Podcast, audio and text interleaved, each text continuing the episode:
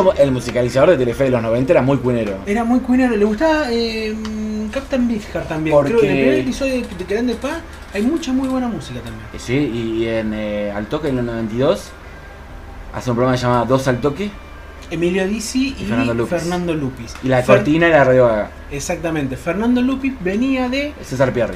desde el, el episodio Que se quedó- de César Pierre. Se quedó sin pareja, digamos, eh, sin sidekick, como le llaman los, como- los- los yankees, sidekick, Emilio, eh, claro, el, el compañero. Sí, sí. Entonces tuvo un anito con Emilio, que Emilio hacía una especie de tutsi, porque Sí. consiguió un laburo en una radio, pero se disfrazaba de mujer porque se hacía de locutora. Ah, es verdad. Y, y la radio se llamaba Radio Gaga porque eran Y originales. Originales ¿no? como pocos. Igual Roger Taylor hasta el día de hoy sigue cobrando. Ah, no, perdón. Eh, no, ese tema, ese tema podría dárselo a alguien que, que Un tema, eso. un tema que compone un baterista que no está tocado con un baterista, por un baterista. ¿no? Pero en vivo lo tocaba. Ay, no, por supuesto. Eh, bueno, por ahí lo programó él, no sé. No, sí, obviamente la programa él, Lo seguramente. único que falta, ni siquiera le dejan hacer Como eso. mínimo, viejo. Igual que raro que empiece un disco de Queen con un tema de Taylor, ¿no? O sea, Y bueno, pero le fue un, bien. un tema que no sea ni de Mercury ni de May. digamos. Estaba cambiando la cosa. Sí, es verdad. Ah, no, eh, pero con lo de César Pierre, boludo.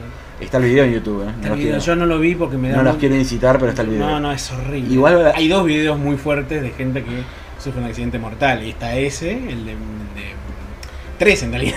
El de. El Malevo lo Pierre, vi. El de Malevo Ferreira. Nunca lo vi. Yo tampoco lo vi. Y el de Big Morrow. ¿Nunca lo viste? Ah, ¿sabes que hace poco estaba viendo un especial sobre eso, pero creo que la escena no la vi. No, sabes cómo muere, ¿no? Sí, decapitado. Decapitado por un helicóptero. Él y dos pies más que llevaba. Los chicos de, de Vietnam. No valían mucho. Sí. Estaban a cargo de la producción. Sí, el que lo hizo fue John Land, dice que después, al año siguiente haría el video de, de- de- de thriller, pero que desde- hasta el día de hoy sigue con la culpa de que se haya muerto Big Morro por culpa suya. Y claro, las condiciones de seguridad no eran las mejores, como para que se te caiga un helicóptero en la cabeza y te corte la cabeza. Puede pasar. Mirá, Alex Baldwin como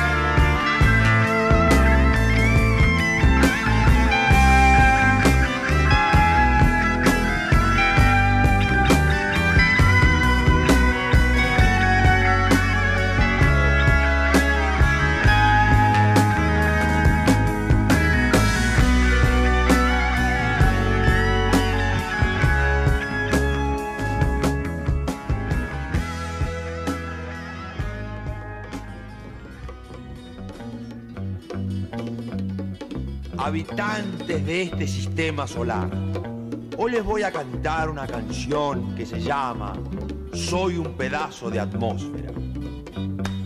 Bueno, muchachos, adelante nomás. Dale, toca sin afinar, che, así nomás, está bien.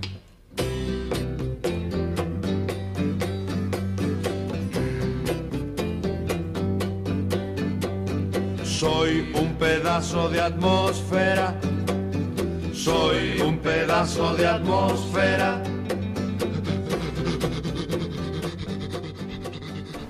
Hay gente que se reconoce dentro de la historia del arte argentino por su unicidad. Y una, una de ellas podría ser Bateto Barea, ¿no? Tranquilamente, uno, Eh, un querido sí. por este podcast. Muy querido. Pero hay otras Ya hablaremos de él, no hablamos de él, ¿no? Todavía no hablamos de Bueno, voy a ver si me robo todo lo que escribí las otras veces para... Y creo que acá hay bastante, ¿no? Sí, te- ya, ya, ya hablé en otros programas y como tuvo la delicadeza de permanecer muerto, eh, Ah, sí, sí, sí. todo lo que haya leído sobre él va a permanecer igual. Exactamente, sí, por supuesto. Y pero también hay otras personas que se destacan por su unicidad dentro de este arte argentino. ¿Como quién? Como por ejemplo, bueno, qué decirte, ¿no? El marido de Elena Aguirre. Pero no voy a hablar de él. En esta ocasión, Ya hablaremos de él, ¿no? Sí. Vamos a hablar de un loco lindo, como quien diría, Sí. eh, Federico Manuel Peralta Ramos, más conocido como nieto de, e hijo de, Claro, era nieto del fundador de Mar del Plata, e hijo de un famosísimo arquitecto. ¿Cuál? eh, tatara- perdón, tataranieto del fundador Ah. de Mar del Plata, perdón. Ah, Tataranieto, sí. y uno de los seis hijos de Federico Peralta Ramos. Claro. Eh, ¿Ahí dónde estudió? En un colegio célebre que nos ha dado el presidente más querido de la historia de Argentina, reciente, el cardenal Newman. Jodeme, ahí estudió. eh, Claro. No coincidió, con, no coincidió con, el, con el innombrable, pero le llevaba unos anitos. Pero bueno, después trató de cursar un estudio de arquitectura, porque sintió Ujú. la presión familiar y quiso amoldarse a ella. Le duró poco, ¿no? porque no, no completó. Pero la historia tenía como destinado un, un lugar importante para Federico Peralta Ramos, que no era casualmente el de la arquitectura. Perteneció a la generación esta del Ditela, ¿no? era, era del 39, fue amigo de nombres célebres como Marta Minujín, Roberto McIntosh, Alberto Greco, varios de la época, y Jorge de la Vega, de quien interpretaba la canción Gusanito. Eh, una, una canción bellísima. Es una te diría una canción infantil que me genera mucha ternura cada vez que la escucho, porque es un, un gusanito que ve todo al revés. Es bellísima la canción, es muy emocionante. De esa época, de, de- del vanguardismo del Ditela y demás, que de esa época que del arte coincidía, que coincidía con, obviamente, eh, gobiernos militares que no eran muy afines a este tipo de prácticas. De esa época surge una breve anécdota de él, que hoy ahora el progresismo te diría como, ah, qué feo, como, como le contestó, pero que era muy pintoresca, que por ejemplo una vez se apagaron las luces y se prendió la linterna, intervino en el lugar, y se escuchó un grito de ¡Policía! No, Policía Federal, le gritan, y él responde, jódanse por no estudiar. Hoy te dirían que este lo estigmatizás, pobre.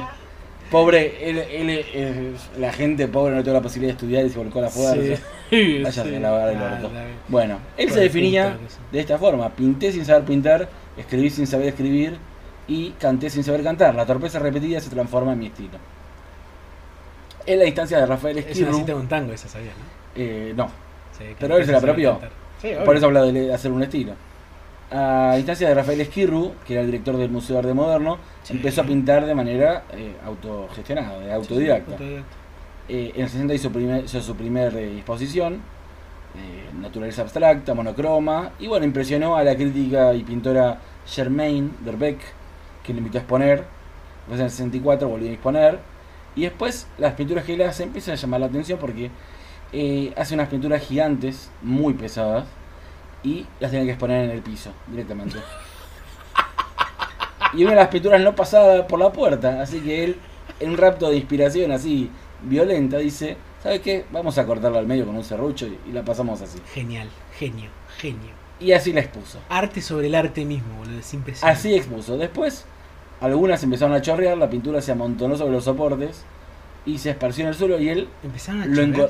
Sí, porque la, la, se- la pintura se empezó a correr y él lo usó como una obra. ¡Qué grande! lo incorporó como parte de su obra. Él tenía una relación complicada con la familia, que él quería mucho a sus padres, pero Sí. eh, costó a los padres comprender su El estilo locura, su, artístico, su, su vehemencia, sus impulsos. Él solía referirse como a sí mismo, como el patito feo, como el loco de la familia, como el chivo expiatorio. Tomó ese concepto. Su hermano hablaba de él y decía, eh, si bien estaba desconectado de la realidad, era mucho más inteligente que todos nosotros. En este mundo no hay lugar para los sensibles como él, sobre todo en Argentina que no quiere raíces. En este país a nadie le gusta lo viejo, por eso resulta difícil ser un adelantado. Analicemos el contexto. Tatarabuelo, el fundador de Mar del Plata. El abuelo médico, padre arquitecto. Entonces llega un tipo y saca los pies del plato. En una sociedad así, hace 50 años te tiraban a matar. Mis hijos lo adoraban, pero les costaba horrores aceptarlo. Eso decía Sebastián, uno de sus hermanos. No le erró nada, eh. No, no, por lo menos sobre el todo hermano la concepción lo, de lo que es argentino. lo entendió. En esa época empezó a ser tratado por un psiquiatra llamado Jaime Rojas Bermúdez, que era un pionero del psicodrama en Argentina, y que con astucia lo supo llevar y le- lo diagnosticó como psicodiferente. Lo, lo ayudó con los perjuicios de la época, porque a él le encantaba el, el- el diagnóstico, es como que le dijeran eso. Psicodiferentes. Entonces, eh, como agradecimiento, le regaló un lienzo enorme, eh, pintado así de blanco, con la leyenda Cuidado con la pintura. Le Se lo regaló él. Fundó una religión, Mirá. Peralta Ramos, que se llamaba Gánica, que consideraban hacer lo que uno tuviera ganas. Básicamente, contrario a todas las religiones, ¿no? Claro, sí, sí. Hacer siempre lo que uno tiene lo que el niño dice, ¿no? creer en el gran despelote universal, no mandar, no endiosar nada, regalar dinero y dejar a Dios tranquilo. es una, una religión que obviamente chocó contra todas las demás. Me imagino. Ganó el Premio Nacional del Instituto de Itera del 65 con la obra Nosotros Afuera, que no era otra cosa que la escultura de un huevo gigante que proponía que el artista fuera la propia obra. Eh, con la ayuda de un grupo de albaniles del estudio de su padre, hizo la escultura de yeso gigante, eh, una mampostería de forma ovoide. ¿no? de huevo, ganó el premio y lo destruyó a mazazos, porque no había forma de sacarlo de la sala una vez que lo hizo. Le dije, más sí. Vos sabés que tengo entendido, esto creo que lo había leído en algún lado, como que él tenía la intención de dejar ese huevo en el río de la Plata, para que flote. Entonces, que servía de, de- de vista para, para los turistas, para que estuvieran por ahí, vieran el huevo ahí flotando, y que también sirva como coordenada, digamos, de, para aquellos que estuvieran caminando, ¿no? Así, ¿Dónde queda tal lugar? Del huevo para allá, ¿viste? O para generar una nueva frase, meter los huevos flotando. Claro, o sea, más o Meter en menos. los huevos flotando, déjame hinchar. ¿Ves aquel huevo que está allá? Bueno, vos me lo inflás más, ¿viste? En 1966 fue noticia porque compró un toro campeón de un remate en la rural, aunque no tenía un peso, porque lo quería exhibir como obra de arte. es un genio. Ahí la familia dijo basta, se cansaron y lo metieron en un psiquiátrico, donde él organizó entre los internos el Festival del Mate Cocido. Entonces le empezaron a medicar con antipsicóticos, que ya fueron como más a fondo. Y decía Marta Menujín, cuando pasó lo del toro, él me contó que en una clínica privada le daban electroshock porque pensaban que estaba loco. Era el mejor amigo del arte, ya que nos unía una locura similar. Si yo tomaba ácido lisérgico, él lo llevaba encima sin tomarlo.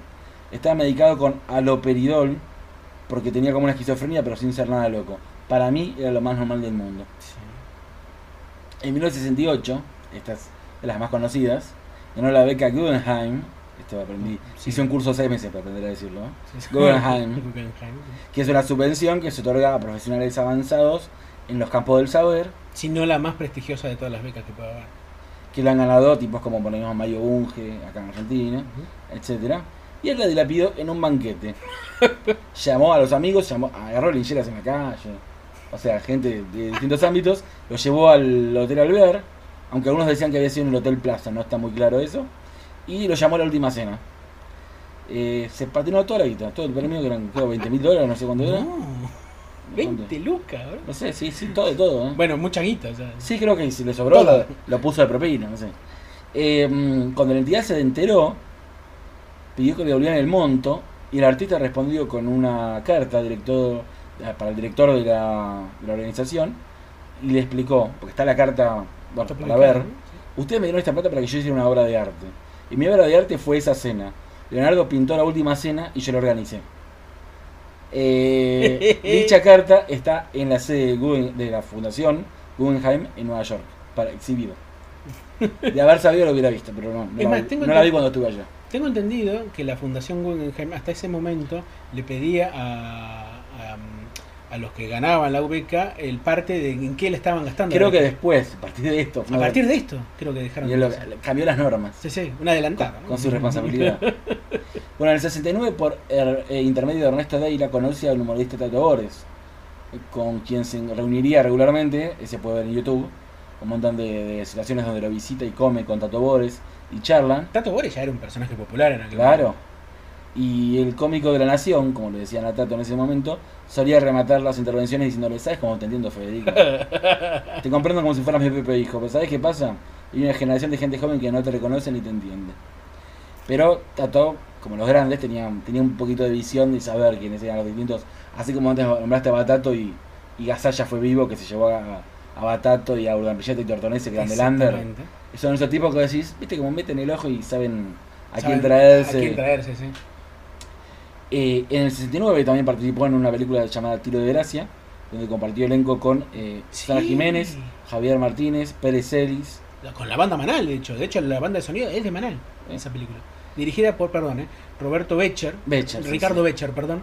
Que es uno de los tipos más contraculturales de la historia del cine argentino. Yo recomiendo ver esa película y Raconto, que es la que hizo antes.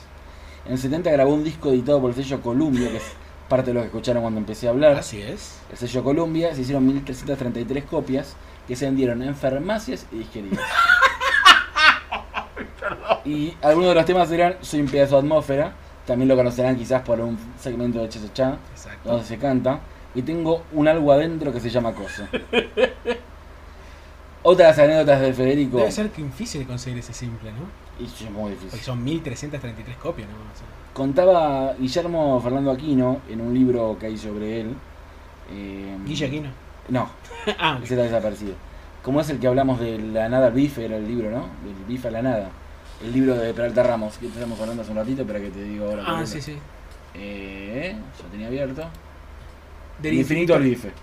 Contaba una historia, por ejemplo, que en la Concepción, el campo de los Blaquier, Federico jugaba al polo y de pronto se bajaba del caballo para que el caballo no se cansara. Oh, qué Sabés que tierno, sí, boludo. que era un divino.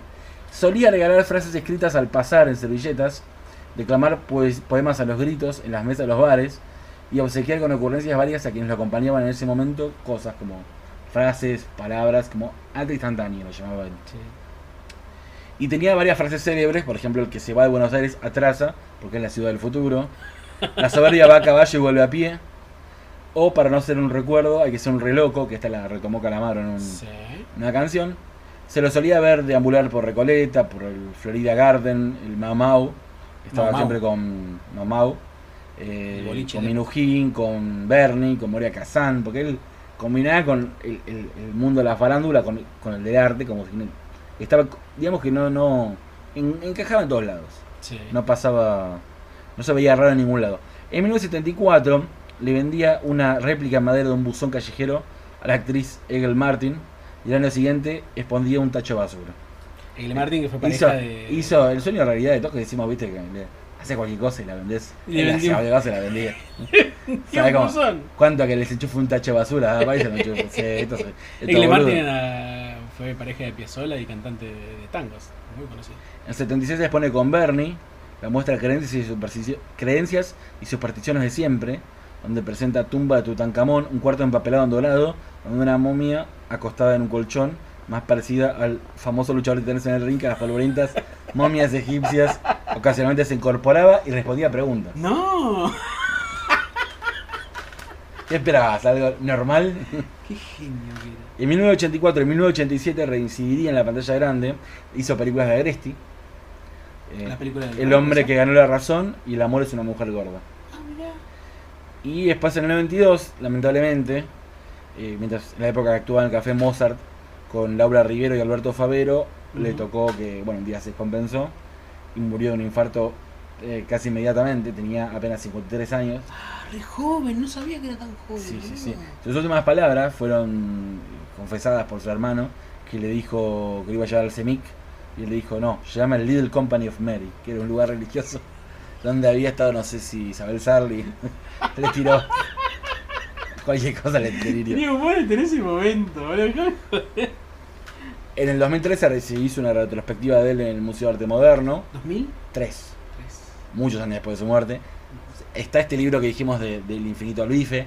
La verdad que es un artista que en pequeños circuitos podés escuchar hablar de él. O, nosotros lo reivindicamos por las historias pintorescas, pero un tipo que... que Fue con- artístico en su puro sentido, Sí, digamos. artista, pero a la vez con ese con un regambre popular que le falta a la mayoría de los de ciertos círculos snobs. ¿no? Porque él se supo rodear de la farándula Sí. y de los círculos intelectuales o artísticos de la alta sociedad a la que él pertenecía, Peralta Ramos, ¿no? Sí, Eh, obvio. Iba a los de los Blaquier. Entonces era como. eh, no, es, no es fácil combinar, si bien todo lo consideraba medio un loquito, el tipo podía manejarse en los dos ámbitos, Sí. mezclarlos y de alguna manera te diría que acercó la- el arte a una instancia más popular. Y creo que eso también lo que lo que caracteriza, digamos, de un aspecto puramente único, que creemos que es único su, su, su arte, porque la, la- la forma que tiene de, de- de hacer su, su, su- Eso mismo, su arte, es una combinación de, de puros... De puros... eh, de puros extremos, digamos, ¿no? O sea, la cosa que puede ser un poco más refinada, pero también el acercamiento a lo popular, digamos. Sí, y además el uso del humor, que no era, más allá de, de la provocación que tenía un sentido, porque obviamente salía de la solemnidad del arte, de ese arte serio, que no, no se podía permitir ningún ninguna beta humorística y no, no, no, no se podía permitir ser tomado, ser objeto de burla ni, ni, ni ser burlado. Claro. Eh, creo que además esas provocaciones eran como desafíos, ¿no? Como, como que iba. Trataba de. bur- Se burlaba también de, de- del arte como mercancía. Exacto, sí. de, de, todas estas cuestiones de... de- arte como, del arte como llegada solamente a las grandes culturas, digo, a la arte Sí, del arte como posesión, por ejemplo, rom- rompiendo Su obra, como diciendo, esto no es importante. Claro, sí, Importante sí. lo que yo hice, lo que creé, y no tiene por qué durar. Y lo importante, ni siquiera tanto lo que yo hago, sino que todo el mundo puede hacerlo. Esa es la llegada, eso es lo que me gusta. Sí, y además, por ejemplo, esto de partir una obra a la mitad y la llevaba. Es como también eh, eso que decimos, correrse del eje del, del lugar de elegido que se suele posicionar el artista. No, no, no soy tan importante, puedo partir mis obras y pasarla por la mitad. Es secundario. Sí, Me sí. readapto y la- las van a ver de otra manera. Exactamente. No es que mi obra es sagrada y si no se puede ver como yo quiero, cerramos la exposición. Estoy fijándome acá en Discogs, la gran base de datos para música, y encontré el simple, pero nadie lo vende. Es muy raro, Eh, porque estos discos, estos discos son muy difíciles de vender. La tapa es muy particular, es el- la cara de él nada más. Son, son, como dijiste, 1333 copias, ¿no es cierto? Sí. 1333 copias de un disco que lo, lo ponen como jazz, funk, soul, guajira y libre, inter- y libre improvisación. Rarísimo, ¿no? Pero. Así que por lo menos de ese simple podemos escuchar otra canción, otra canción más. La otra canción, digamos. La otra canción, sí, sí, sí. Y bueno, nada, a la gente que le guste la clase de personajes particulares, in- incluso yo digo, recomiendo eh, el libro Urga, porque cuenta más de 100 personas que lo conocieron, Sí. este libro que mencionamos. Y, y nada, como digo, nosotros repetimos los aspectos más graciosos o pintorescos, pero Por detrás de ese humor Sí. siempre hay algo más. Sí, sí, sí, además eh, un personaje mucho más rico y que merece ser tratado en profundidad. Eh, en la profundidad que van a contemplar, por ejemplo, en temas como el que viene ahora. Bueno, dale nomás. Habitantes de este sistema solar, como ustedes saben, yo fundamentalmente soy cantor. Hoy les voy a cantar una canción que se llama Tengo un algo adentro que se llama el coso. Tengo un algo adentro que se llama el coso. Tengo un algo adentro que se llama el coso. Es peligroso meterse a pensar en el coso. El coso es una cosa invisible, inaudible e intangible que nosotros tenemos adentro. Que a medida que vamos viviendo y sufriendo, el coso se va agrandando. Y las conversaciones no son de cuerpo a cuerpo, sino de coso a coso. Es peligroso meterse a pensar en el coso. Tengo un algo adentro que se llama el coso. Tengo un algo adentro que se llama el coso. El otro día lo vi al oso, estaba goloso, coloso. Tengo un algo adentro que se llama el coso. Tengo un algo adentro que se llama el coso. El coso hace ruido. Oh,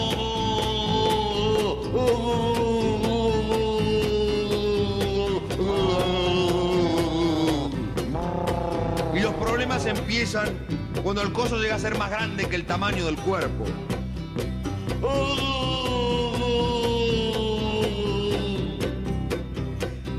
Es peligroso meterse a pensar en el coso.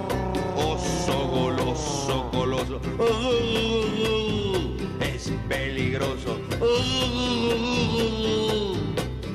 Tengo un algo adentro que se llama el coso.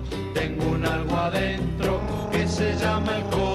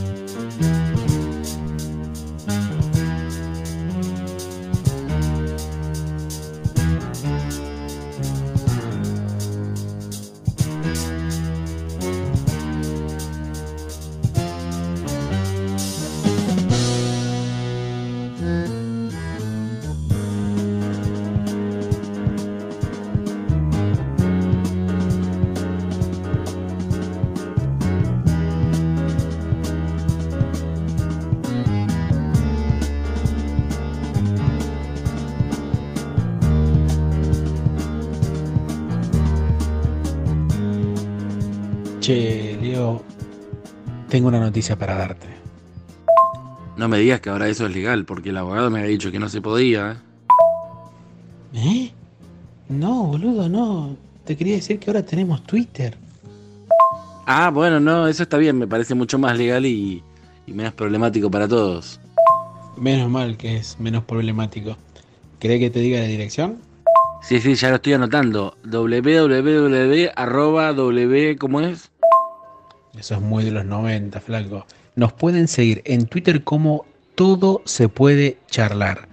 Ahora, si sos de las personas que les encanta buscar los nombres de usuario, pueden encontrarnos como arroba TSPC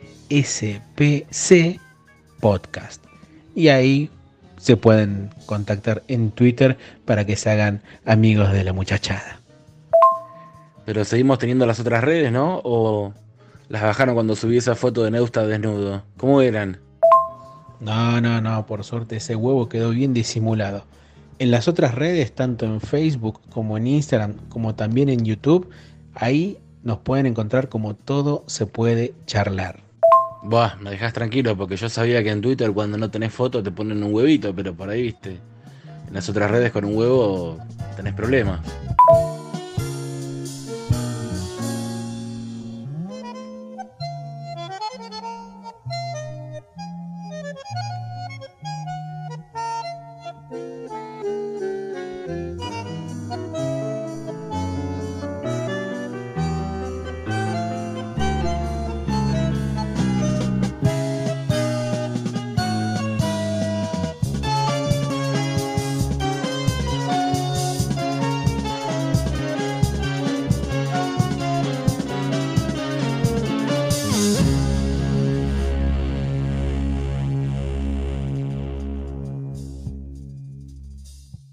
Matías Bragañolo es escritor y abogado.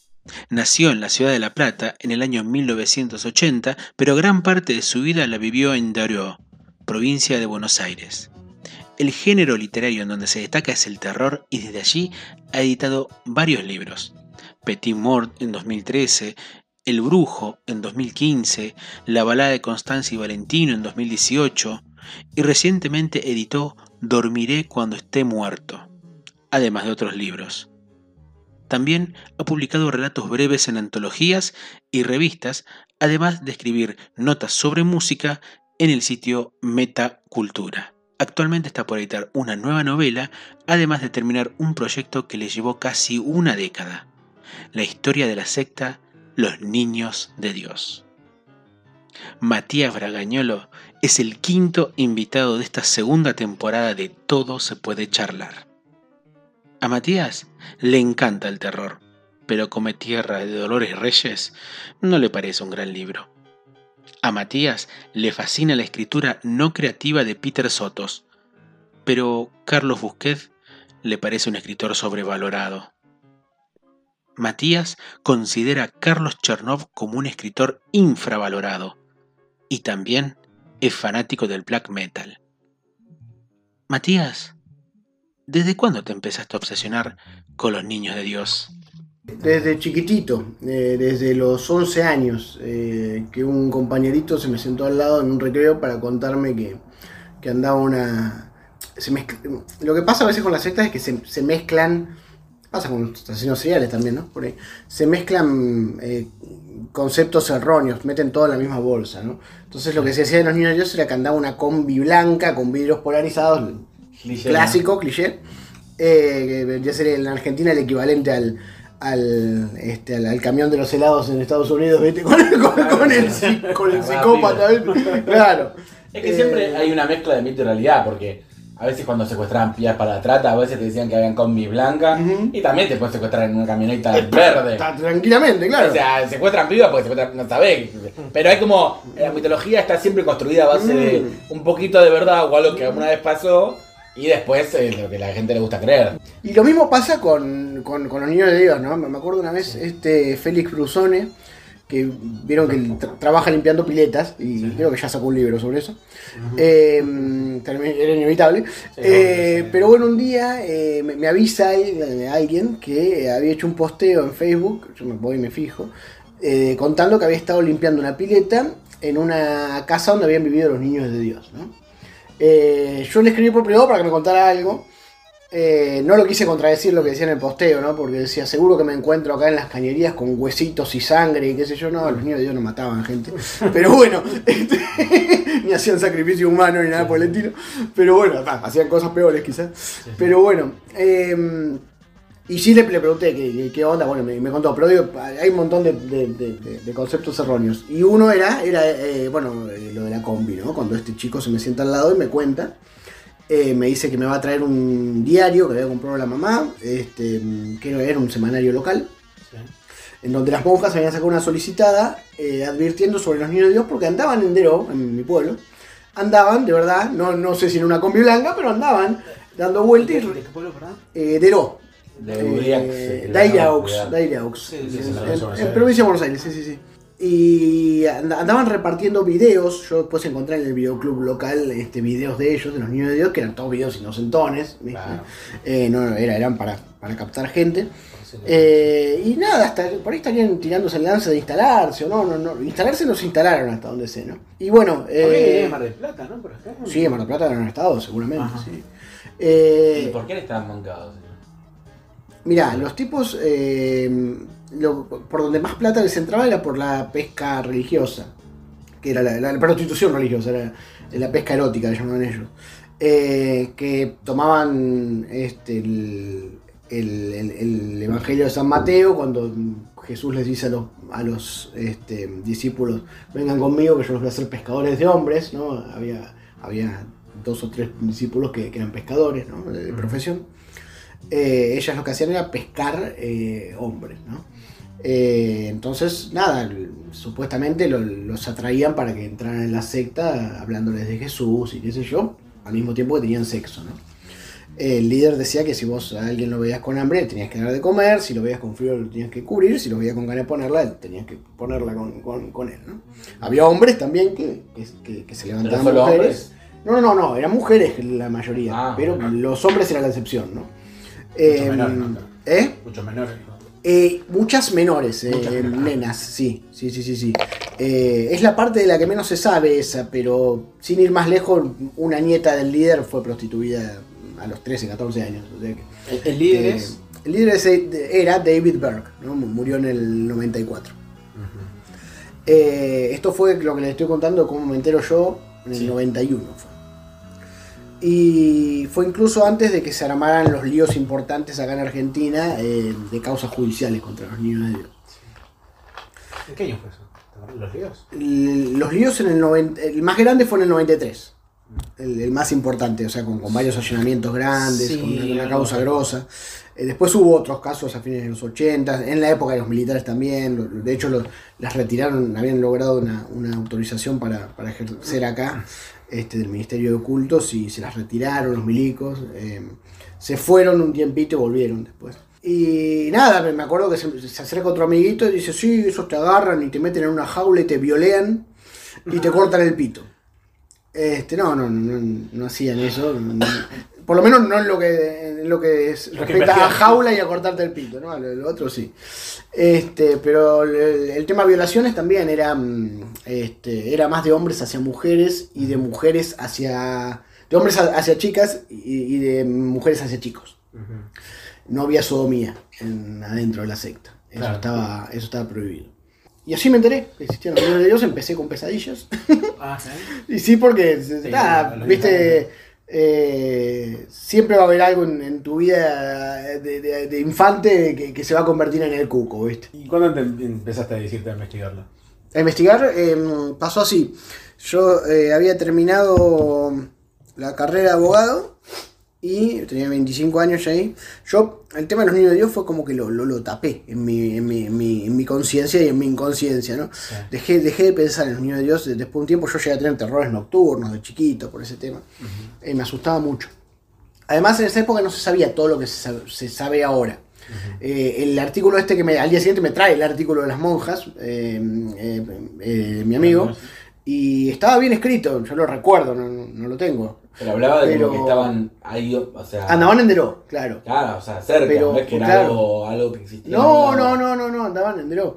Eh, y el, el- el artículo estaba bien, para la época, para lo que sabía en el momento, estaba, era muy bien documentado. Termino de ver, la- eh, me, me había quedado sin laburo en ese momento, estaba recién recibido, una época de porquería en mi vida.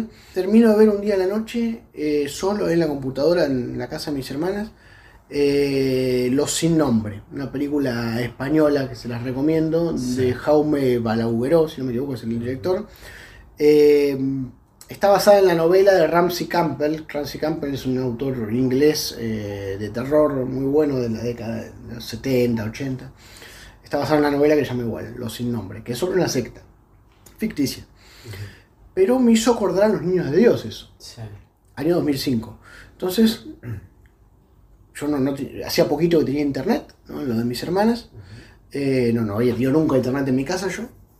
Y digo, upa, tengo internet. Digo, ¿qué pasa? además tener internet, perdón, tener internet en la casa ya era.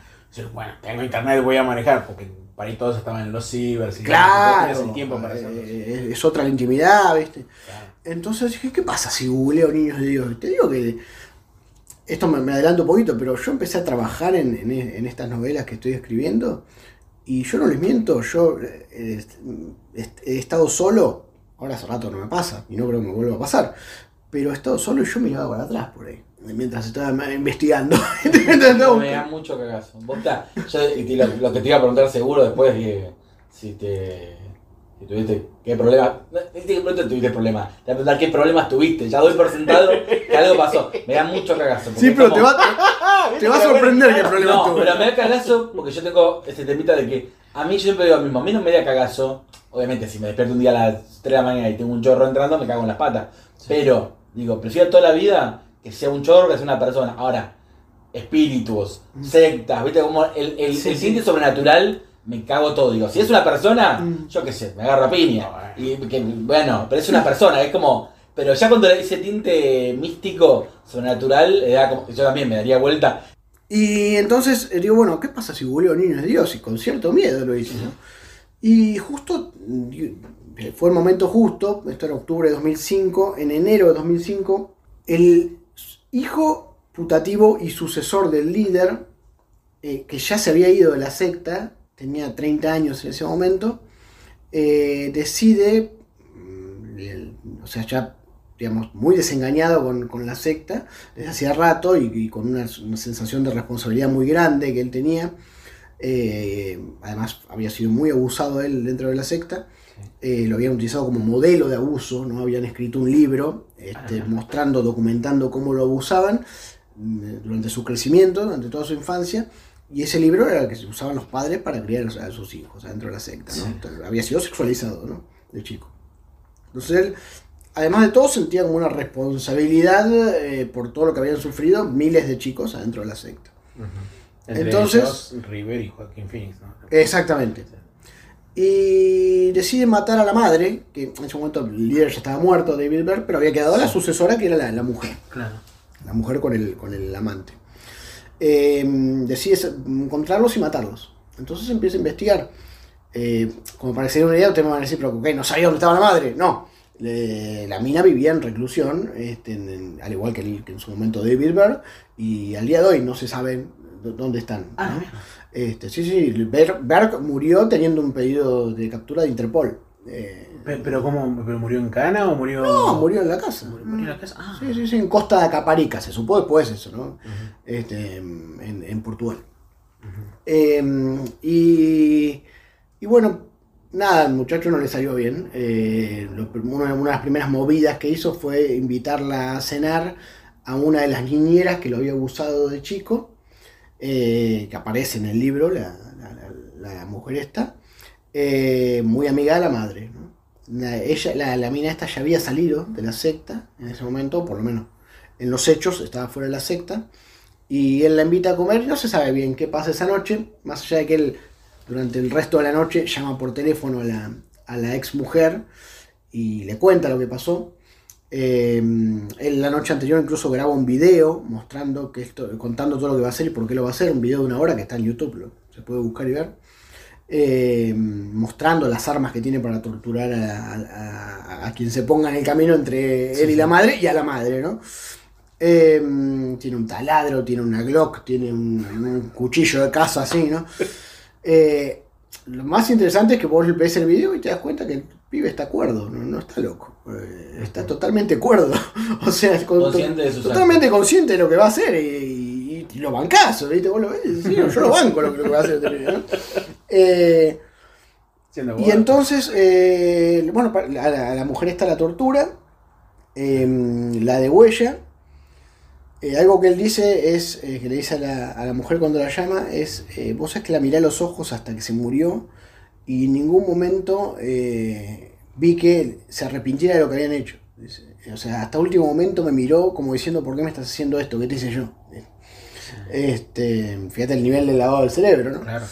Eh, y, y bueno, se fue, manejó por la ruta, paró, se metió en un hotel, se, la- se bañó, se cambió la ropa, eh, siguió manejando y en un momento paró en una zona de California, dicen que no hay nada por ahí, al costado de la ruta, pero en un lugar que no hay nada, es la, la- la nada misma ese lugar, y se pegó un tiro. Y lo encontraron al día siguiente. ¿no? Eh, bueno, había ocurrido eso en enero, entonces todos los eh, nacidos en la secta, que ya estaban afuera de la secta o, o con un pie afuera, de la edad de él, algunos que lo habían conocido incluso personalmente, eh, se empezaron a agrupar y a subir información a, internet. Los Niños de Dios eran una secta que se autoincriminó muchísimo. O sea, ellos producían videos, producían este, bibliografía, producían música, cassettes. Eh, Música. Claro, música religiosa. Ah, Este, sí. y mm, entonces, eh, nada, bueno, el líder se comunicaba mediante cartas con ellos, eh, llegó a escribir 3.000 cartas, 3.000 y pico. Así que se empezaron a subir todo eso. Hay una especie de Wikipedia. Yo ahí me, encu- me encuentro con una especie. No, no sé si ya estaba la, la, la especie de Wikipedia acá y con, con toda información de ellos. Eh, había páginas de Geocities que me encontré viejas, ya, ya para entonces ya eran Sí. viejas, este, con información de Argentina incluso que habían subido. Eh, y desde ese momento dije, bueno, algo tengo que hacer con esto. ¿no? Digo, también como una manera de exorcizar mis demonios, ¿no? Digo, el miedo que me generaban, ¿no? Y pasó el tiempo, en el medio escribí un par de novelas, la única que se publicó de esas fue Petit. Eh, y, y en el 2013 me dije, bueno, me pongo a laburar, me pongo a recopilar información. Y nada, tengo en la computadora más de 4 GB de información. Este, tengo. Y bueno, empecé a trabajar ahí, a darle forma, ¿no? Quería darle una forma comercial, y en el mejor sentido, digo, no, no, Sí, no comercial como sinónimo de malo, sino comercial como digerible, ¿no? Claro, sí. Pero tampoco guardarme nada. Eh, así que nada, empecé a trabajar ahí y todavía estoy. Tengo el primer tomo listo, son, es la historia del líder hasta que empieza la secta, porque la vida del líder en sí es muy interesante y era interesante también para entender la secta. Es un tipo que a los 50 años funda la secta. Digo, ¿qué pasó? ¿Qué le pasó a ese tipo para, Sí. para hacer esa monstruosidad que, que- que- y cómo lo logró? Así que el primer tomo, pues eh, hay mucha documentación sobre la vida anterior del tipo, eh, de, de su familia, también hay tradición este, de, de- de predicadores, ¿no? También hay, hay historia norteamericana ahí de alguna manera. Y, mm, eh, y bueno, ¿Hay entrevistas también? hay historietas, muchas historietas. sí, No, no, sí. entrevistas, digo. Ah, entrevistas. Sí, sí. No. Eh, sí, ¿No a comunicarte con sí, sí, sí, estuve en contacto con varios, son una porquería todos. El tipo dijiste que se murió al 71 en el 94. Eh, en el 94 los 77 creo que murió, sí, más o menos. Haciendo cuenta, ¿sabes? ¿fue alguna guerra o algo del tipo? Él, él nació, eh, sí, fue a la, la Segunda Guerra Mundial, Ah, calculando, digo, pero ver si- encontró la manera de, de- de- de- que lo, de que lo sacaran por, por Ah, un no, problema no, de corazón. Ah, o sea, descartamos cualquier cosa de que la pasó mal en la guerra y que. No, tuvo, creo, no, se llegó a estar un mes, creo, un pico. Nah, entonces no, no viene por ahí la cosa, Eh, digamos. y no en la guerra tampoco, no se llegó a salir de Estados Unidos. Este, mm, eh, no, no, un atorrante. Sí, no, me Este, un, perde- un perdedor principalmente era, era un perdedor el tipo hasta que, hasta que empezó con la secta. Conocí a, a un par de personas que, que fueron muy, muy, muy, muy agradables, otras fueron agradables y me cortaron el rostro, pero con por lo menos con, viste, con, con respeto. Este, No, que- que uno que te mintiera que vos. Que te, Sí, que me mintieran, que... eh, de hecho, eh, eh, a ver, hay que diferenciar a los de la primera generación, que son los hippies que entraron Este, ni bien empezaron y, y los que... los hippies. Siempre los hippies haciendo cagadas. Ahí va el meme de Brad Pitt. ¿Viste, viste que dicen que, que el punk eh, es una buena persona que, que parece mala y el, y el, y el hippie, es una mala persona que parece buena. Sí, sí, sí. Bueno, Sí, sí, este. Sí, ya estaban con Manson incluso. Y ¿Y sí, alguno, bueno, por ejemplo, que te haya, que, que te onda que estaba y te hizo creer que no estaba para andarte pecado podrido? Mira, de todo, de todo. Eh, la última, el- lo último que hice de intento de contactar, porque en Facebook contacté a bastantes. Pero lo último que hice ya con Facebook cerrado fue mandar unos mails. pues Me encontré con un archivo que tenía eh, de Word eh, con mails que había ido juntando, recopilando de foros y lugares donde me fui metiendo, Sí, de gente que contaba que había estado en los niños de Dios y había dejado su mail. sí. Entonces, claro, yo les, les escribí mail, le dije, mira, este, soy fulano, está muy, muy, muy de frente, estoy escribiendo un libro así, así, le digo, ¿no? Yo, Este, bueno, o sea, con el tupé que me contestaban, ¿viste? ¿De dónde sacaste mi correo? Le digo, mira, lo pusiste en internet, le digo, si te vas a olvidar de poner tu correo, te vas a olvidar, después te vas a ofender, le digo, así, yo les contaba así, ¿no? Pues ya me tenían repodrido, pues ya los conocía. Eh, eran casi todos de la primera generación esos. Este, y, y nada, con una, con, con una prepotencia, ¿viste? Y antes. Perdón, perdón, ¿eran argentinos o No, no, no, norteamericanos la mayoría. Eh, y antes de antes de, de contestarte algo, me tenés que mostrar qué es lo que estás escribiendo, ¿viste? ¿Quién Y yo digo, ¿qué tanta pregunta cuando sos vos el que tenés que estar dando respuesta y a la justicia? Le digo, no, no a mí, le digo, no. Así le respondía yo. ¿eh? Algunos me la seguían, otros se quedaban ahí nomás. Pero bueno, tenés lo de la primera generación. Yo tuve eh, buen contacto con una sola persona de la primera generación que eh, tuvimos un, un trato de un par de semanas. Eh, supuestamente ella muy abierta conmigo, muy agradable conmigo, muy buena persona. eh, pero una persona peligrosa, una persona que había abusado de muchos chicos, mujer. Wow. De muchos chicos había ¿En abusado. Estados Unidos? ¿De allá en Estados Unidos o de acá? Eh, estaba, estaba viviendo en Florida en ese momento. Florida o Nueva Orleans, no me acuerdo ahora. Pero bueno, ¿Esto por, por computadora o por esto por, por chat era, fue a través de Facebook. Es una mina que presentó una carta abierta en, en uno de los foros de estos, de estos miembros de la segunda generación, los nacidos dentro de la secta, que ellos no quieren que les digan miembros porque no obtuvieron la opción de elegir Mm, eh, claro, si, sí. si podían estar o no dentro de la secta. O sea, son Y- chicos nacidos dentro. chicos de la nacidos ahí que tienen nuestra edad, ¿no? Claro. Ahora. Ella eh, eh, presentó una carta pidiendo disculpas ¿no? por todo lo que había hecho. Ella junto con el marido estaban a cargo de uno de los correccionales para adolescentes que tenía la secta. La secta tuvo en varios lugares del mundo, incluido acá en Argentina en Pilar, eh, correccionales para menores. Eh, eh, que, eran, que eran los chicos que llevan adquiriendo cierta madurez y se empezaron a revelar a los abusos sexuales y a, y a la, y al- y al- y a la rigidez con la que vivían encerrados, ¿no? Claro. este, y, a, la religión, ¿no? Eh, entonces eh, armaban nada, eran lugares donde los, los hacían hacer trabajos forzados, este, los, los, les, les ponían unas sanciones pesadísimas, los, los encerraban, los tenían con restricción este, para hablar, ¿viste? No podían pasar meses enteros sin poder hablar, este, de todo les hacían. Eh, los exorcizaban, ¿no? Para nuestra segunda generación empezaría a partir de cuando mitad de los 80. Y empiezan a nacer, no, a mediados de los 70 ya empiezan a nacer. Ah, este, a partir de ahí. Y mm, bueno, Perdón, pero es en el momento que también se expande ya los niños. claro, claro, son, son chicos que han nacido en cualquier lugar del mundo, que han vivido en cualquier lugar del mundo, Claro. en 20.000 lugares, los mismos Phoenix, por ejemplo. Sí, sí, nacen en Venezuela ellos, ¿no? Ellos nacen en Venezuela. No, no nacen en Venezuela, pero viven mucho tiempo en Venezuela. Eh, entonces, nada, el contacto que he tenido, tuve uno de varios años eh, que me contactó ella, eso es lo más raro. Parece que Se dieron cuenta, son- son- algunos son hackers y, y están buscando cómo localizar a los de la primera generación que están escondidos para, quién sabe para qué, si para llevarlos a la justicia, para llevarlos a la justicia es medio difícil porque han pasado muchos años, prescribieron los delitos, eh, hay un tema, para matarlos, claro. Eh, hay un tema también con, con el lugar donde se cometió el delito. son- este- estos chicos dicen, mira, a mí me abusó el tío no sé cuánto, o sea, no sé, el tío Jonás en, en Indonesia, ¿viste? Claro. ¿Y cómo se llama el tío Jonás? No, no sé, yo lo conocía como el tío Jonás, ¿viste? Eh, bueno, anda a Indonesia, le dicen, capaz porque la denuncia la están haciendo en Chicago, ¿viste?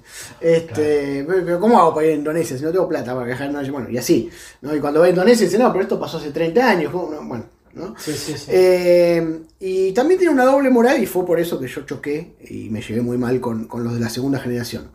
Tienen miedo también de que los padres de ellos, que a veces, eh, a veces los odian y a veces eh, siguen entra- en contacto con los padres, vayan presos, básicamente. ¿no? Entonces, cuando aparece alguien como yo investigando, creen que le vamos a mandar preso a los padres. Claro, claro. Entonces eh, te atacan. Yo en un momento que los empecé a bloquear porque me, me atacaban por mensaje privado.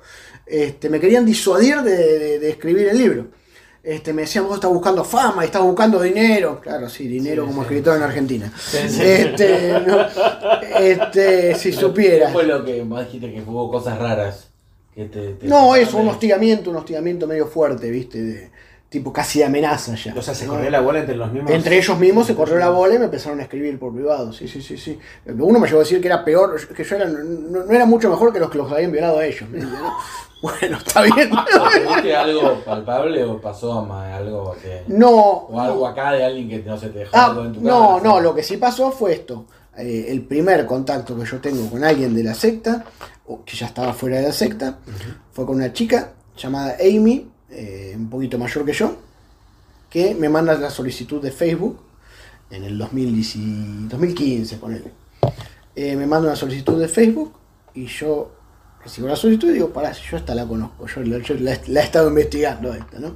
O sea, esta- estaba entre la gente que, que tuvo cierta preeminencia dentro de la secta, ¿no? Como Sí. desde chiquita, ¿no? Porque era la hija de, de uno de los líderes musicales de la, de la secta. Ah. Entonces, lo primero que me dio fue miedo cuando recibo la solicitud de ella. Digo, ¿cómo sabe que estoy escribiendo? Hoy en día yo lo, te lo- se los puedo decir a ustedes y va a salir en el podcast. Eh, he dado charla, una charla alguna vez sobre esto, salió hasta en el diario. Hoy en día, más o menos, si vos me googleás, sabés que estoy investigando sobre Sí, esto. sí. Pero en ese momento no. En ese momento es más, eh, no sé si había salido mi primera novela, mira que te digo, no sé si había salido Petit Mort. Pero habías hablado con gente relacionada. No. Con los hijos de Dios. Todavía nada, no. ¿Nadie? No, todavía nadie. Entonces, eh, Ahí sí que da miedo. bueno, y me dio miedo, claro. Entonces le acepto la solicitud y dejo pasar un mes, más o menos. Digo, vamos a ver si me contacta. Si me contacta. No me contactó, entonces me tiré a la pileta. Le escribí y le digo, mira, fulana, digo, yo sé quién sos, digo, este, y yo estoy trabajando en, en- en una serie de obras este, sobre la secta Niños de Dios, yo sé que vos estuviste ahí. Eh, y si no querés, no me contestes, bloqueame, haz lo que quieras. El Este, ella. pero, este, le digo, pero, eh, nada, si, si, si está todo bien, me gustaría hablar con vos, le digo. Ni me contesta, me dice, no, obvio, ¿cómo me ofender? Está todo bien, me dice. Este, sí, este, yo, yo sé que, que estás trabajando mucho en eso, me dice, eh, y me interesa tu trabajo, quiero que- que- que se sepa todo lo que pasó, qué sé yo. Entonces le digo, bueno, ¿cómo llegaste a mí? Y no me quería decir, me da vuelta. Y yo insistía, ¿viste? Seguíamos con la conversación, todo bien, y al ratito, ¿viste? ¿Cómo llegaste? A... ¿Cómo sabes, sabías que yo estaba trabajando en esto? Y ahí me lo dijo, no, mirá, este, yo tengo un amigo que es el que maneja la, esta web, la que yo les digo, la, Wikipedia de los niños de Dios. Eh, y él la tiene muy clara, era un hacker, ¿no? Sí, obvio. Eh, y bueno, vimos que vos entrabas mucho a la, a la página esa, eh, tu IP, ¿no? Eh, Ahí digo. eh, Toma, bueno, voy a borrar niño todo. de Dios. Voy a borrar todo. digo. Nosotros, a mí, yo creo que me perdonaban la vida, me podrían haber borrado todos los archivos de la computadora. ¿no? Sí, sí. Entonces me, me dice. eh, Perdón, tenés más de una copia entonces cada chico. Sí, sí, sí. le- le- tengo, tengo CDs hasta abajo en la cama, ¿no? repetidos con el. Eh, Esto no va. te- no se no. pasa que lo escuche un. Este. Y. ¿Cómo más? Entonces me dice, eh, estamos buscando apoyo de, de- de académicos y vimos que vos entrabas mucho. Claro, vos decís ahí, bueno, está bien, pero de mi IP, ¿cómo llegaste a mi Facebook? ¿Viste? Según me dijo un, amigo que sabe mucho, me dijo, mirá, eh, eh, esto fue un hackeo tremendo, me dijo, o sea, sí. para llegar a tu Facebook de tu IP, tiene que haberse metido en todos lados, me dice. Bueno, eh, es alguien que sabe mucho, me dice. Nada, cuando me dijo eso ya, bueno, dejé de preguntar, dije, bueno, venía por ese lado la cosa, ¿no? Eh, y, y no, después pasó mucho tiempo hasta que yo, hasta que me empezaron a, a- a acosar un poco, sí, estos tipos. Eh, pasó bastante tiempo, pero nada, después con esta misma chica también, yo después la, de- la, la- la bloqueé, la, la- saqué, no porque me haya hecho nada, sino porque no me servía el contacto. Lo mismo con esta otra mujer que les digo yo que, que- que era, que era abusadora de los chicos, ¿no? Era muy agradable conmigo esta mujer, ¿no? Eh, me dijo que estaba escribiendo sus memorias y me pasaba los borradores de lo que estaba escribiendo, me mandaba los capítulos a medida que los iba escribiendo. Sí. Y era mentira todo lo que decía, ¿viste? O sea, o te contaba la punta del iceberg, nada más, no lo que yo quería saber. Eso ya lo sabía yo, ¿viste? Me estaba repitiendo lo mismo que decían todos los demás. Eh, y cuando llegó un punto me di cuenta que no le iba a sacar nada, que, que no me iba a reconocer nada, Sí. este, dije, ya está, no, quiero tener más contacto. Y con esta chica lo mismo. La- el último contacto que tuve, me acuerdo que ella había sido una, el, el líder tenía una costumbre muy, por supuesto, desagradable, de casarse con nenas, ¿no? Entonces hacía toda una ceremonia que les ponía un anillito y qué sé yo, ¿no? Y entonces eh, esta chica, eh, Amy, había sido una de las que habían sufrido ese, ese abuso, ¿no? Eh, un día me encuentro, en- no me acuerdo cómo llegué, en Instagram con una chica de, de nuestra edad, que era que aparecía nombrada en las cartas del líder, todo, y era una de las que también con las que él se había casado, le, había dado el anillito. Y mostraba una foto del anillo, todo en su Instagram. Entonces la contacto. Y estuvimos chateando un poco. Nada, era una actitud muy falsa, ¿viste? Porque hay gente que supuestamente ya está denunciándolos, pero vos le decís, mira, estoy trabajando en esto y esto. La verdad, yo tengo mucha información, tengo todo como para terminar. La verdad, tengo todo como para terminar el trabajo que, que empecé. Pero si a vos te interesa darme alguna información y que esté y que salga a la luz, este. Nada, bienvenido sea. Y la respuesta era, ah, mirá vos, te felicito por el trabajo que estás haciendo, muy bueno, me parece muy bien, chau, chau. Como no es que los querés mandar en cara, que bueno, aprovechá, viste, o sea, Claro. está bien, sí, capaz que están con la fantasía de sacar el libro después con sus testimonios, que en general esos libros hacen aguas, yo los tengo todos, me los voy comprando a medida que salen. Y hacen aguas porque... No son publicaciones solamente caseras. Es muy. No, algunos son. Algunos, algunos autoeditados, otros no. Pero eh, lo cierto es que son. eh, Más allá de si están bien o mal escritos.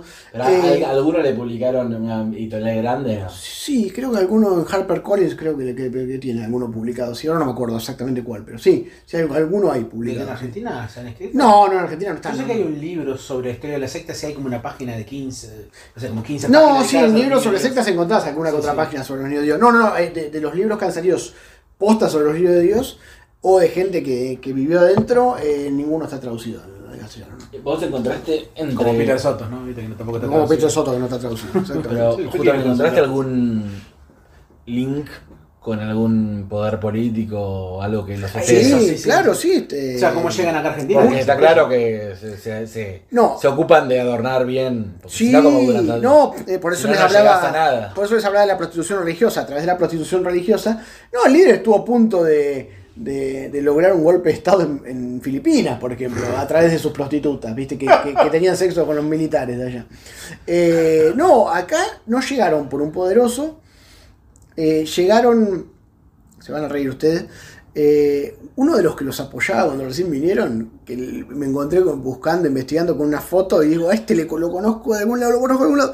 ¿Se acuerdan de Eddie Sierra, el Sí. cantante? Bueno. musicalizador actual de, de, de- de Canal 13. Que, ah, bueno, eh, ese, ese era uno de los que les dio una mano cuando vinieron por primera vez, ¿no? Pero ellos entraron de la siguiente manera. Se fueron a, a- a Perú dos argentinos y formaron una banda de Stoner, así como, le- como se los digo, en el 72. Sí. Búsquenla, la banda se llama Tarkus. Sí, la conozco. ¿Viste lo que es la banda? Muy, buena. rara banda, muy, Muy rara. buena. Sí, sí. Bueno, No sabía que eran argentinos, pensé que eran peruanos. los tres. dos son argentinos. Ah, mira. Eran. Uno los dejó por irse, y ahí se separó la banda, por irse con los niños de Dios. Ese es el que entra después a la Argentina con los niños de Dios, desde Perú. Y otro que, que- que- fue pionero, que entró también con ellos, es eh, Ricky Dupuy, que Ricky Dupuy en el programa de Larry King en Estados Unidos, en televisión nacional, reconoció haber abusado de una nena adentro de la secta, en vivo. Eh, y ese, no mucho tiempo después de reconocer eso, se suicidó. eh, allá en Estados Unidos, en el año 93 más o menos. Eh, bueno, cuando entran, no entran a través de un poderoso. Más allá de que esta, esta- estos, eh, este que estaba en Targus era de familia de plata, ¿no? Claro.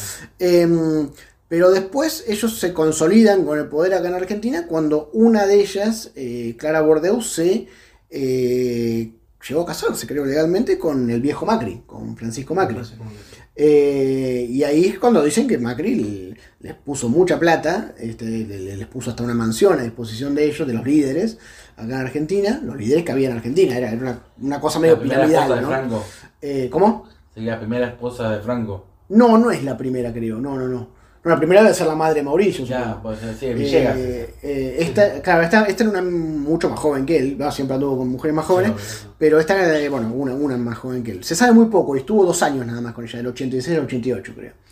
Eh, y, y uno de los mo- el motivo por el que se separó fue porque lo tenían podrido, sacándole plata a los niños de Dios, ¿no? Este, entonces los echó a todos a la mierda. Era, era mujeriego, pero no boludo, ¿no? Este, eh, sí, ese fue el. Después se habló de contactos con Menem, qué sé yo, pero con- constancia no hay. Sí es cierto que, que la, en los procedimientos judiciales que hubo en el en 93 eh, fueron absueltos todos. Y, Esos son los, viste, las cosas que decís. y vos lees las sentencias y decís, esto no pueden hacerse tanto los boludos, ¿viste? Los jueces, ¿viste? ¿Pudiste lidiar con el miedo ya? De... Sí, ¿Y sí, hace tiempo ya que. Hace tiempo que, que- que- que esa parte. De todas maneras, no, no te voy a negar. eh, hay, hay, hay muy poco. Muy poco audio y video. Tengo bastante, pero es poco. eh, del líder hablando. Pero escuchar al líder hablar eh, o verlo en un video eh, todavía me sigue generando lo que, lo que, lo que llaman ahora cringe, ¿no? Yo no siempre sé por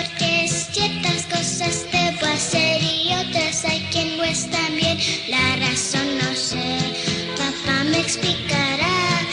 Oportunidad, de lo contrario, igual yo le haré caso. Conténtate y hazlo porque sí. Así lo dice papi, así lo dice papi. Ten confianza y hazlo porque sí. Así lo dice papi,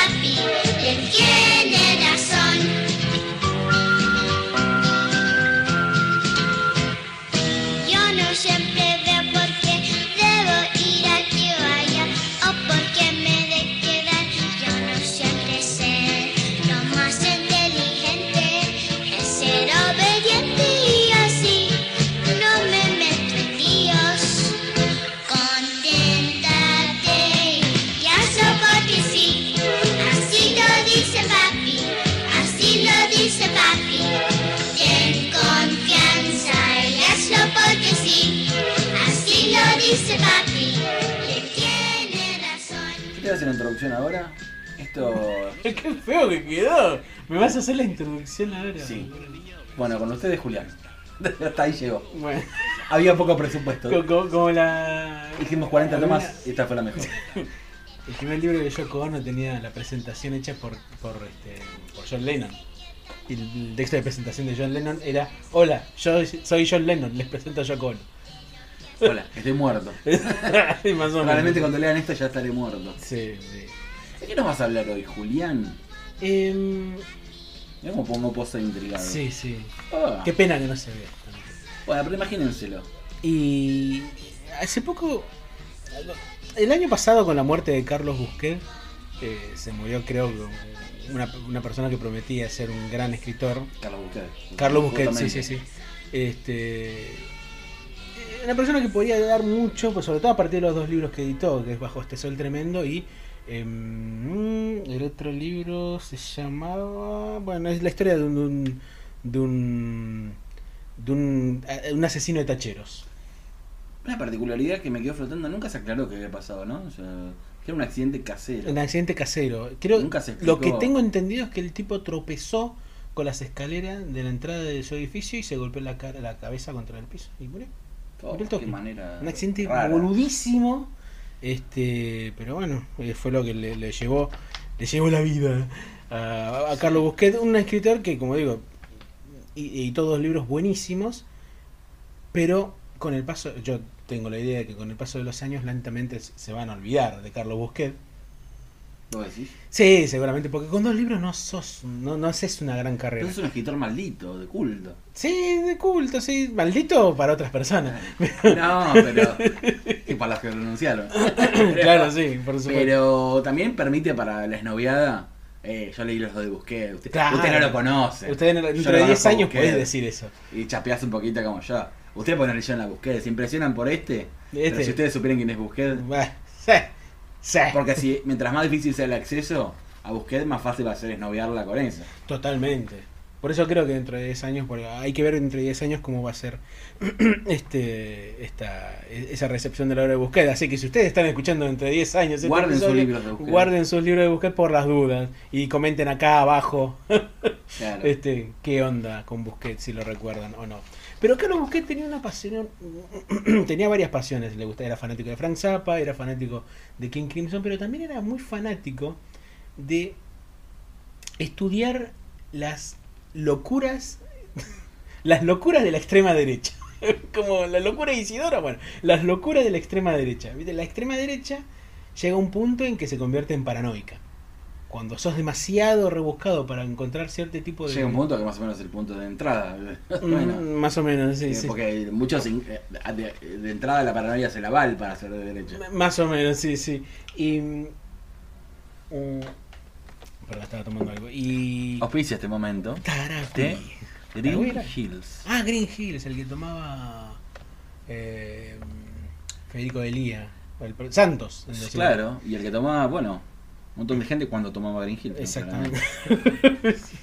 y hay una entrevista muy interesante que le hace Rep a Carlos Busquet eh, en el año 2020.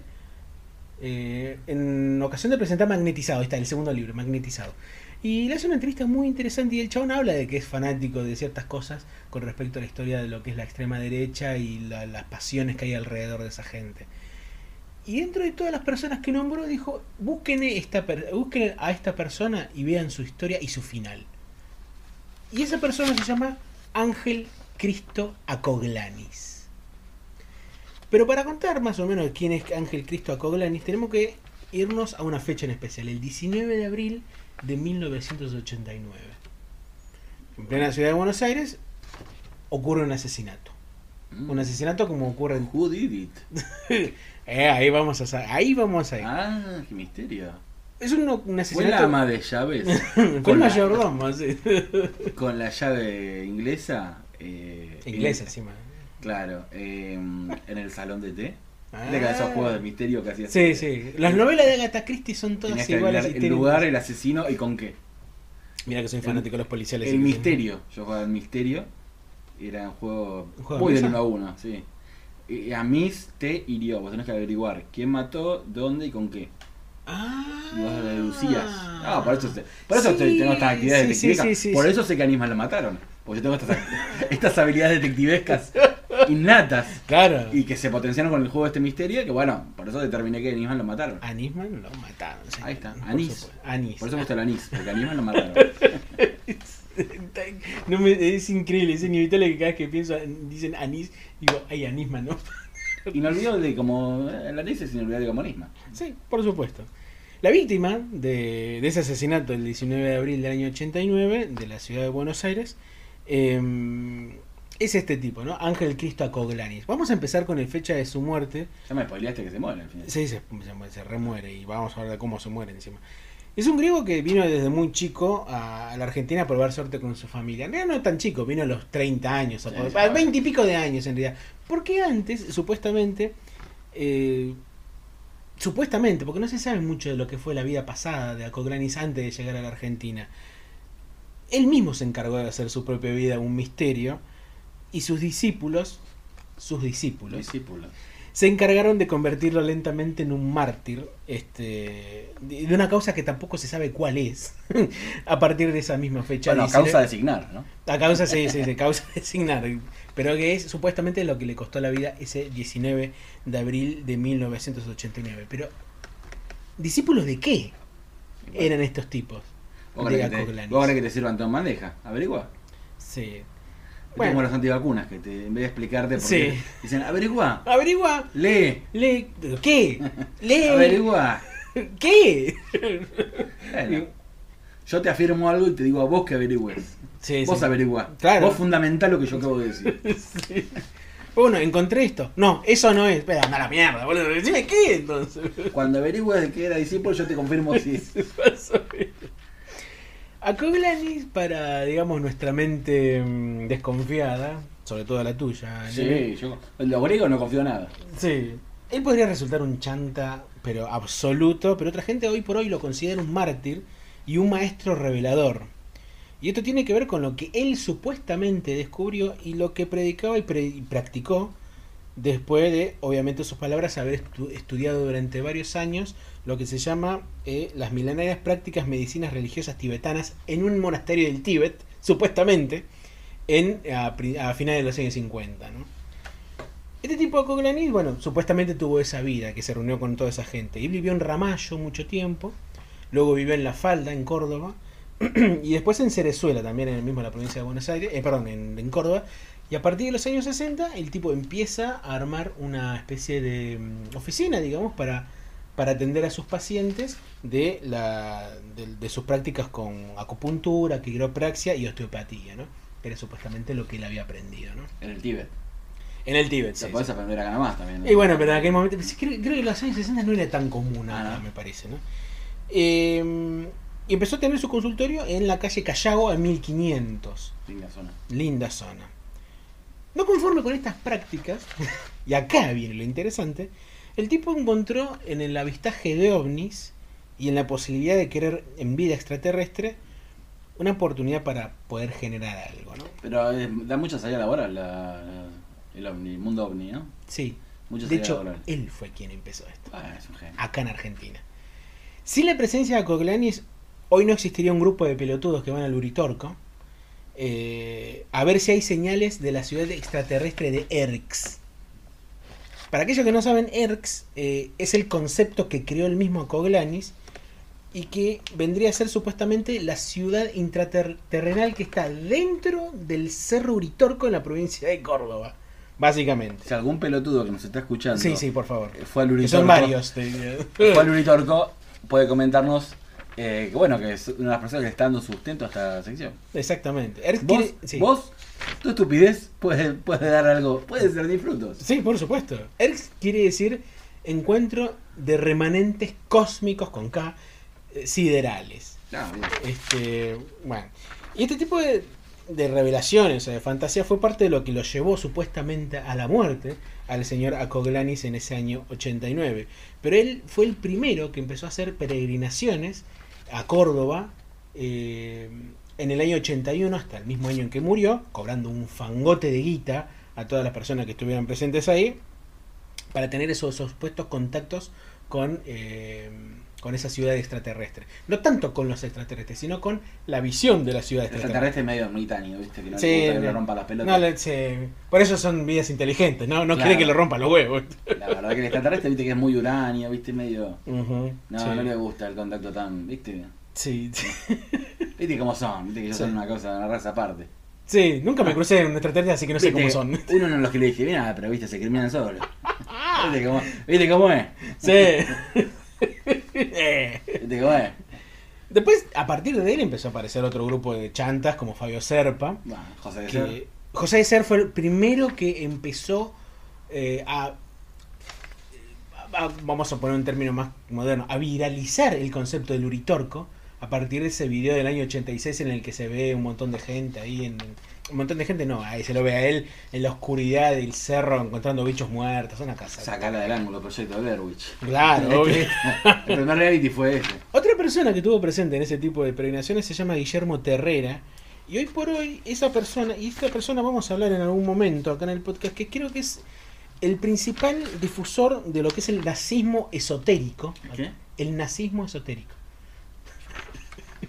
en serio, te juro que existe eso. Le El tiraban las cartas a ver si era judío. Ma- no, no- no sé si tanto cartas, pero el nazismo esotérico acá hay en Argentina, de hecho, y es uno de los más este tipo fue uno de los más renombrados, el tipo murió hace varios años, junto con Miguel Serrano de Chile, que Miguel Serrano es el principal exponente de lo que es el, el- el nazismo esotérico. Em, de, de ellos vamos a hablar un montón porque hay un montón de cosas muy interesantes. Hay gente que realmente cree, para que te des una idea, que Hitler está en la Antártida refugiado con una plan- plantilla de ovnis esperando que le den la señal para sacar al mundo de la edad de la hipocresía. A ese punto creen, boludo. Bueno, pará. ¿Cuántos ovnis? Porque puede ser. Más o menos. Depende. Si, si una cantidad creíble, yo estoy, ¿eh? Sí, yo también. Este, mm, muchos de los textos que hizo Coglanis aparecen en lo que se llamó los diarios de los ser, que son un montón de boludeces y de ciencia ficción. Y el tipo dijo que había visitado la ciudad, que tenía 21 siglos de historia, perdón, 21 milenios de historia, la, la- ciudad y un montón de otras boludeces más. Pero acá la intención no es narrar tanto la ciudad ni lo que es, porque ahí para eso hay mucha bibliografía y sobre todo mucho podcast y mucho YouTube, sino lo que es interesante es saber cómo murió. Como dijimos, él muere el 19 de abril del, del 89 en su consultorio del barrio de, mm, Belgrano, que bueno, no importa, en la calle Callao, en la avenida Callao. A partir de este tipo de prácticas, Acoglanis empezó a tener socios a su alrededor, ¿no? Uno de ellos se llamó Rubén Antonio, quien tenía 59 años en el año 89. El sin apellido, decía. Más o menos, sí. Después, cuando te enteres algo de él, es Uh. increíble. Esta persona, Rubén Antonio, se presenta en el consultorio de Acoglanis, dejando a la secretaria, Tina, pasarlo al consultorio mientras había personas en la sala de espera.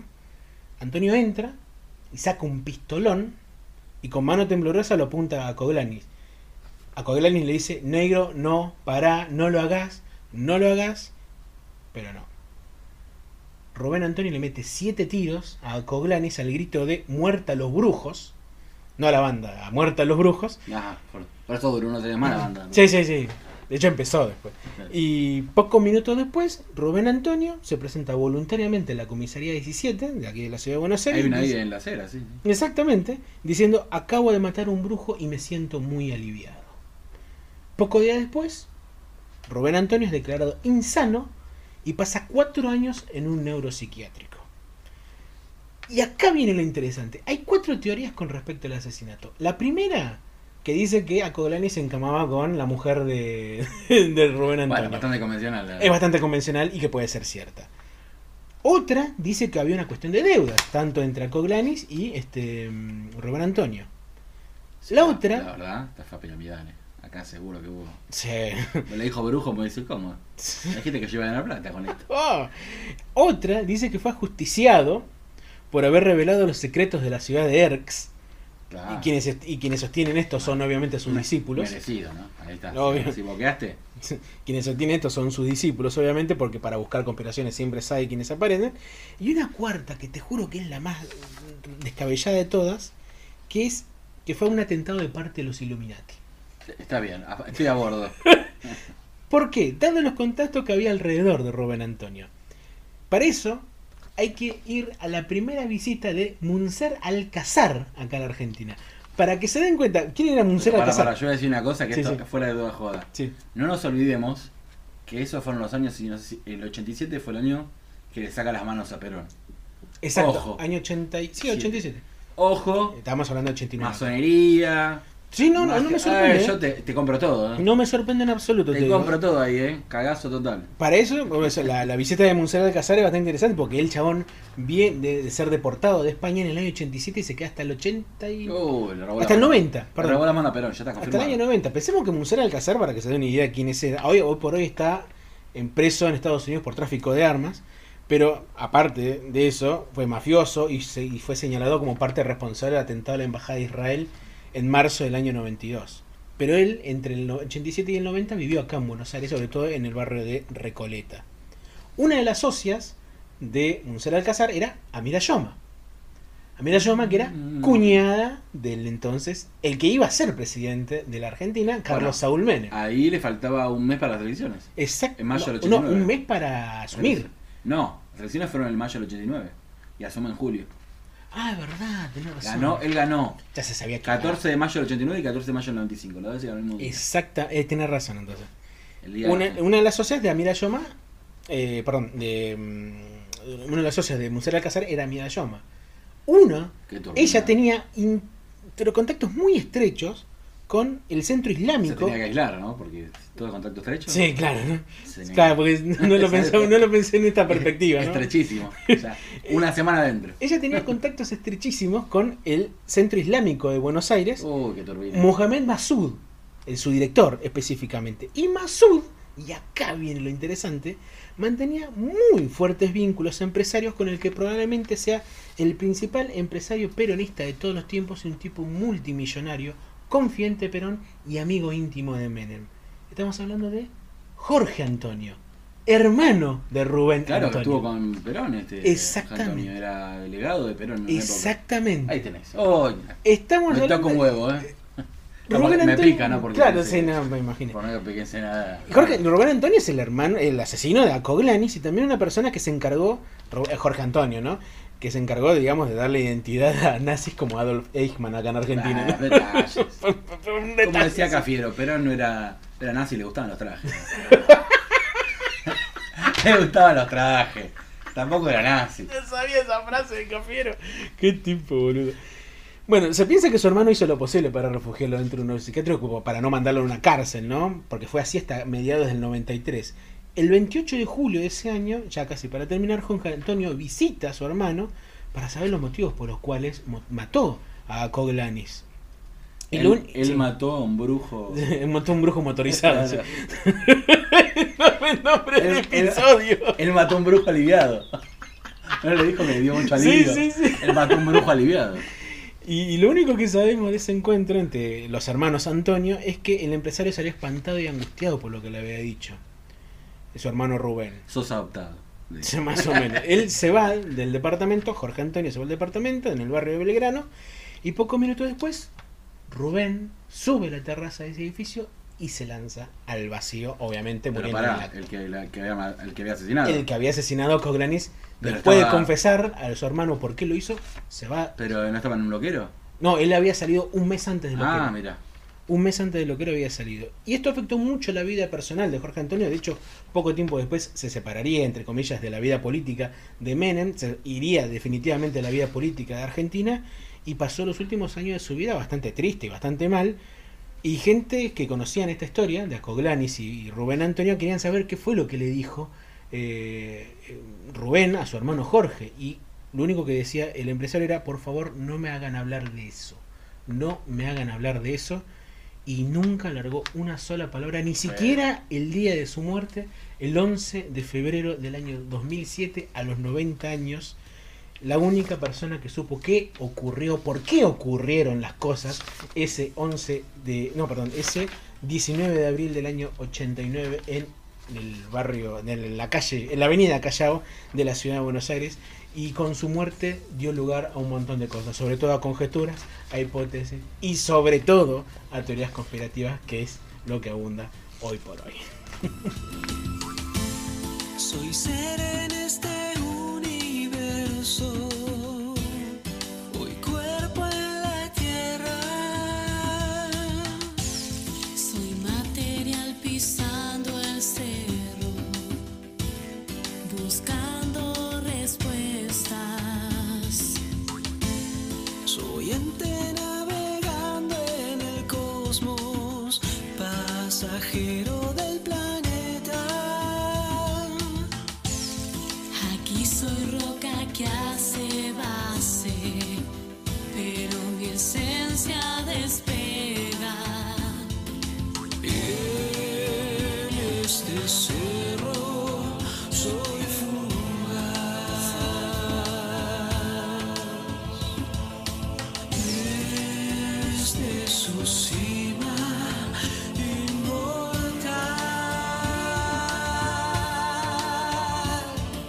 El cantante de Mayhem, Dead, que estaba en Morbid antes, era un tipo que te- sufría de síndrome de Cotard, delirio de Cotard.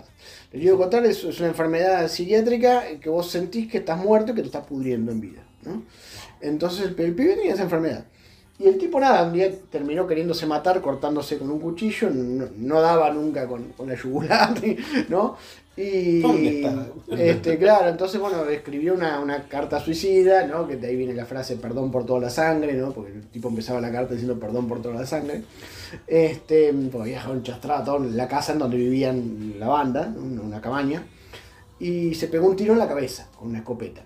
Eh, cuando llegó el guitarrista, se lo- el guitarrista técnicamente es el creador de la movida del black metal, ¿no? Eh, ¿Es el que sacó fotos? El que- le, sa- le sacó fotos, claro, y bueno, una de esas fotos terminó en la tapa de un disco pirata de la banda. Este, que es la única que conocemos, me parece. Sí, hay- Eh, sí, no sé si hay alguna otra. sí. sí. Eh, Nada, bueno, y ese, ese mismo guitarrista después, muy poco tiempo después, es asesinado a cuchillazos por eh, el que era el bajista reciente de la banda, que era el, el único miembro de Bursum, de la banda Bursum. Este, que ese terminó preso, ese sí, terminó preso. Salió hace poco, ¿no?